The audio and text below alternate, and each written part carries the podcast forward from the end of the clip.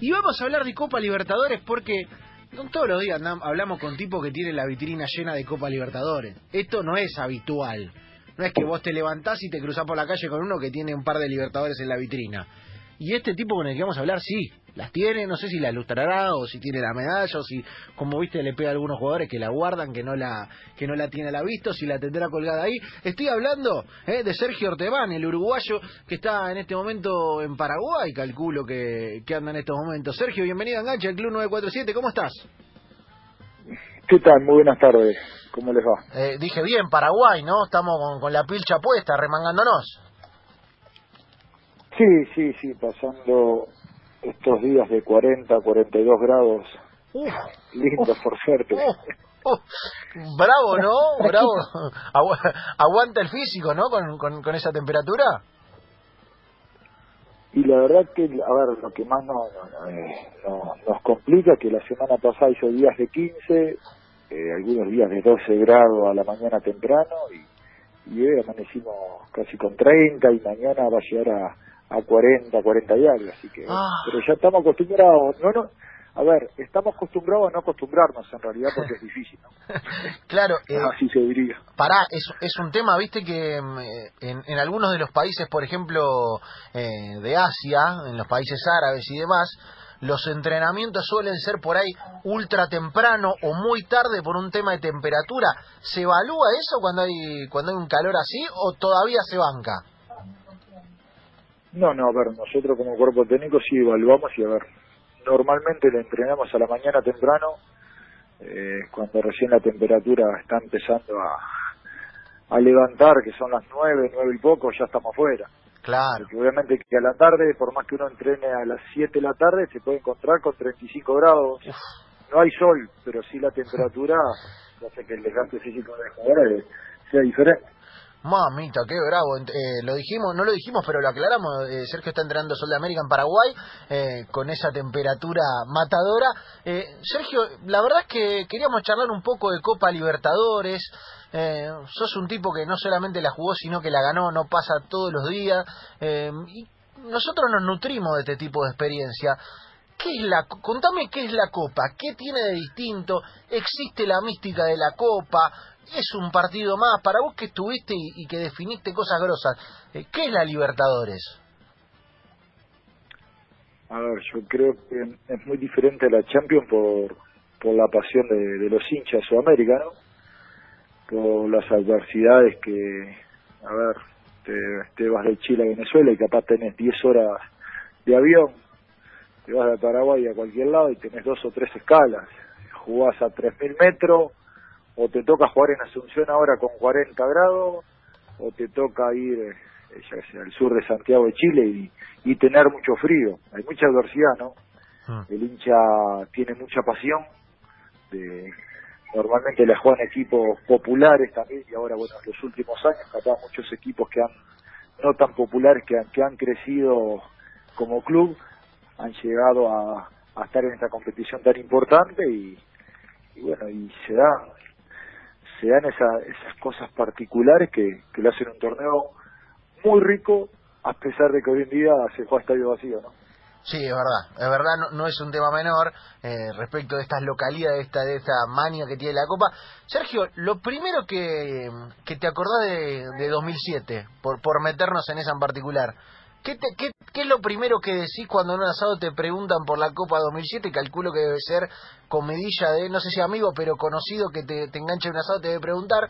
Eh, ¿Qué es lo primero que se dice sobre aquella Copa? Román. Está bien, ¿eh? Una, una sola palabra. Que ver. A ver, eh, yo, bueno, hace un par de meses atrás yo creo que se juntaron dos generaciones muy importantes, Román, Palermo, eh, Guillermo Ibarra y Clemente, que sabían lo que eran ser campeones de, América y del mundo, ¿no? Hmm. Se junta nueva camada de, de, Neri, de Pablo, de Cata Díaz, de Morel, eh, no me quiero olvidar de nadie. Vanega. ¿no? Pero también, pero no, pero Vanega subía. Esa generación ganó toda la Sudamericana. Ah, es verdad, claro, es verdad. El equipo, de el equipo Exactamente, fueron dos generaciones diferentes, ¿no? Una que, eh, que había sido ganado Real Madrid, que había perdido con el Bayern Múnich, se van, vuelven todo, eh, me, olvido sea batalla, ¿no? ¿Viste? Te puedes olvidar de gente que no, no me quiero olvidar en realidad.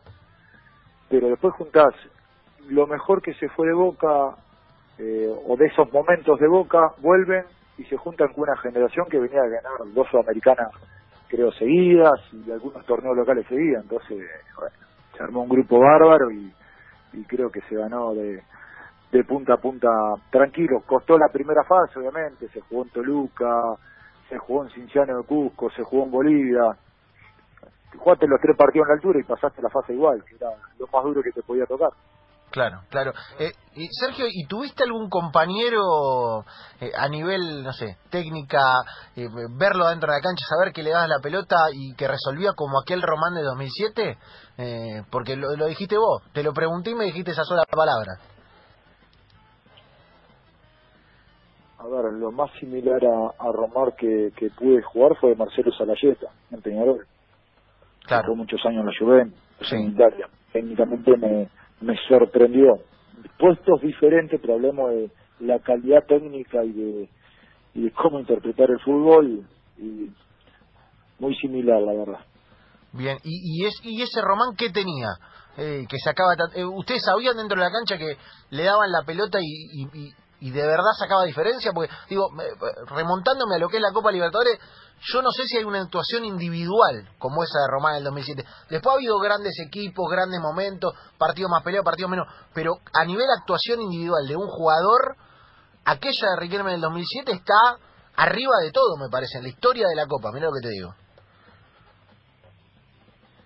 Y bueno, habría que, eso habría que analizarlo más profundo, ¿no? Porque siempre, para que dirige a alguien, tiene que haber un equipo también que, sí, que lo pueda defender. Es verdad. Pero simplemente que, a ver, yo creo que el equipo era muy sólido y, y después con toda la calidad, la velocidad del física y la velocidad mental, eh, jugabas con 12, con 13 jugadores.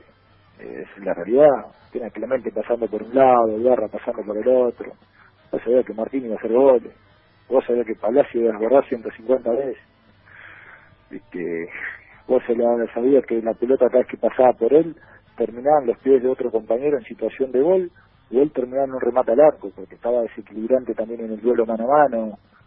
Y, y cuando se veía apurado en el duelo mano a mano sabía dónde estaban los compañeros para poder jugar. Creo que fue un conjunto de cosas que obviamente que que a él lo, lo, lo terminan lo terminamos agarrando. Maduro veloz siempre fue inteligente para jugar y con un equipo muy muy pragmático para para lo que lo, lo que necesitaba él también para su juego. Eh, Sergio, ¿lo raspabas un poquito en el entrenamiento o no había chance? Ah, normalmente, a ver, los entrenamientos cuando vos competís una doble competencia... Sí, son eh, regenerativos. Se entrena poco, se separan mucho los grupos, eh, normalmente no terminas compitiendo el que juega la copa, eh, descansa los días que, que vos entrenás para, para jugar el fin de semana. Y viceversa, después entrenan fuerte ellos cuando cuando vos descansás para jugar el torneo local, entonces como que es difícil. Y, no, y normalmente, a ver, en los entrenamientos a veces se presta algún roce, pero pero es parte de esto también, ¿no? Está bien, está bien, está muy bien. Eh, lo último de, de, de, esta partecita de Boca, eh, ¿qué entrenador es Miguel Ángel Russo? Aquel Miguel me imagino otro Miguel que el de hoy, pero eh, viste hay cosas que medio que no cambian, esa esa eh, prestancia, esa tranquilidad, esa calma para tomar decisiones. ¿Qué entrenador es Miguel?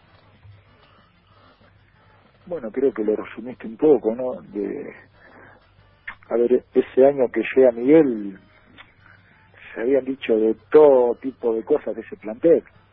Me olvidé Guillermo, mil disculpas, no, no, no máximo ganador del club.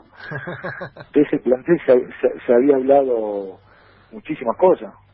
Cuando se pierde en el 2006 el partido, con, creo que con Estudiantes, si no me equivoco.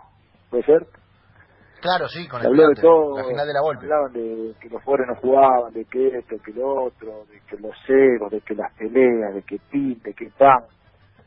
Pero Miguel fue muy claro, muy, muy pragmático, con esa tranquilidad que, que se le dé diariamente, pero sí obviamente exigiendo lo que él quiere que entrene el jugador, eh, diciendo de qué manera hay que hacerlo y cómo defenderlo, y, y bueno, después si vos tenés grandes artífices eh, tu mensaje es muy claro y después se termina ejecutando de buena manera. Eh, ¿Sabés lo que, lo que uno siente, Sergio, respecto de Miguel? Y me lo dirás vos como entrenador y ahí sí te quiero pedir tu, eh, tu mirada sobre hoy. Hoy hay una historia en el fútbol que para mí, a mi gusto, viene desde, desde el Barcelona de Guardiola para acá y que tiene que ver con una especificidad, con un crecimiento del laburo día a día, que todos los entrenadores están cada día más específicos, video análisis, ¿viste? Hay, hay como un montón de, eh, de términos técnicos y que lo, los entrenadores como Miguel, que venían por ahí de la generación previa, se han modernizado, pero que tienen algo que muchos entrenadores nuevos a veces eh, le falta, que es la calma, la madurez. Vos lo ves a Miguel y no se mueve. Cuando saca un jugador es porque le dio la suficiente oportunidad, no es que está cambiando cuatro por partido. Hay como una cosa del entrenador viejo que, eh, no sé si viejo, pero el entrenador de experiencia que mantiene una, una sobriedad, una calma que si le agrega lo técnico eh, es un combazo sí, así como decís vos, el, fútbol se ha revolucionado a partir de, Guardiola y de ese Barcelona, ¿no? Por la manera de jugar, porque ha cambiado en dinámica también, porque los entrenadores tenemos muchas más herramientas que capaz Miguel en esa época u otros entrenadores ah. que no tuvo. Claro. Pero obviamente que, a ver, la experiencia te la dan los partidos, tanto como jugador como entrenador, los errores y los aciertos. Le sumás gente nueva, Somoza, Marianito Ron, que manejan todo esto nuevo también, y hacerse una combinación muy buena. Claro. Todo lo que le pueden hallar mostrar ellos desde, desde la facilidad por, por, a ver, por generación de, de, cómo practicidad para hacer entrenamientos o por qué o por cuánto y después la tranquilidad a nivel venía acá vos, anda allá vos con la calma de él, viendo todo lo que le muestran ellos, por qué, cuánto, por qué dónde, o por qué esto, o por qué no por acá, me imagino yo de esa manera, y él mirando a los jugadores como así, no, ya está, vamos a tres partidos, vamos a meter este que está bien. ¿Te parece? ¿Está bien? Sí, quédate tranquilo que está bien.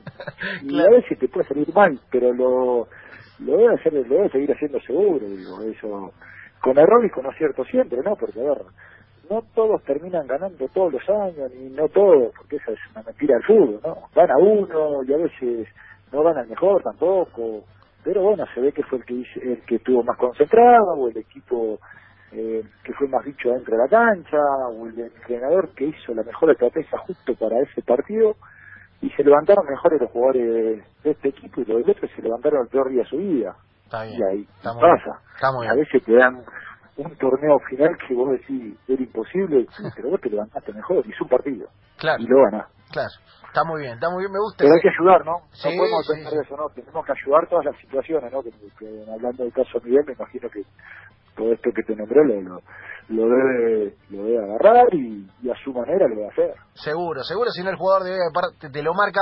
Eh, Sergio, yo para cerrar primero, quiero decir algo, porque esperé toda la nota, viste, para hacer la parte seria, más periodística, para decirte feliz cumpleaños, estamos bien, ¿no? Es tu cumpleaños hoy. Sí, sí, exactamente. Muchísimas gracias. Bueno, felicidad. ¿Cómo se, hay festejo? ¿Cómo está el tiempo? Claro, con, con, con el COVID estamos mucho videollamada, mucha mucha distancia. Sí, sí, aparte acá estamos con el protocolo de, de APF, entonces bueno, normalmente no nos podemos juntar con nadie, tratar de, de la casa y manejar ese protocolo para para no ser sancionado y, estar dirigiendo, ¿no? Está muy bien, está muy bien, está muy bien. Y lo último que te quiero preguntar, esto sí ya es informal completamente, en este programa hay un, ha habido un gran debate por el tema mate y por el tema que el señor Sergio Daniel Manteca Martínez, uruguayo también, denunció respecto de Riquelme y algún edulcorante. Vos como, como parte de un pueblo matero, ¿tenés alguna referencia que hacer al respecto? ¿Tenés alguna consideración a cómo se toma el mate o no? nosotros lo tenemos amargo toda la vida. Me encanta que se, visto se tomar te con coco, con leche, viste, viste, ponerle cáscara naranja, viste, como decir, edulcorante, es gusto, ¿no? Pero nosotros amargo y bien caliente. Bien, me, gusta que se te pone más uruguaya la voz cuando lo decís, viste, como que el espíritu uruguayo se, se asume y, sale. En, escúchame, ¿en el vestuario del 2007 se tomaba amargo o había o tenés alguna denuncia que hacer? Ah, ahí todo, en todos los planteles, a ver, no tenés todos los planteles, a ver, yo al, a ver, al tireré a veces lo tomo con limón y me quieren matar los muchachos acá. No me gusta ponerle solo y, acá me quieren matar. tenés que tomar porque hace 40 grados calor. Yo claro. tomo un limón, Y te voy, viste, no, no quiere tomar nadie contigo. Ahora mejor por la pandemia también te digo. Está muy bien. Eh, la última, Sergio, ¿tenés alguna yerba para recomendar? Es el momento, eh, podemos decir marca, no pasa nada. No, siempre Canaria. Siempre, vamos arriba vos, me encanta, me encanta. Me encanta, me encanta. Me encanta. Sergio, te mandamos un gran abrazo, feliz cumple y gracias por, por la nota, por la charla rica y, y, ojalá que, que por lo menos la distancia lo pueda celebrar bien, hermano. Dale, muchas gracias. Un placer hablar con ustedes y bueno, que sigan los éxitos y a cuidarse que, que esto viene para largo. Eso sí, es así. Abrazo grande.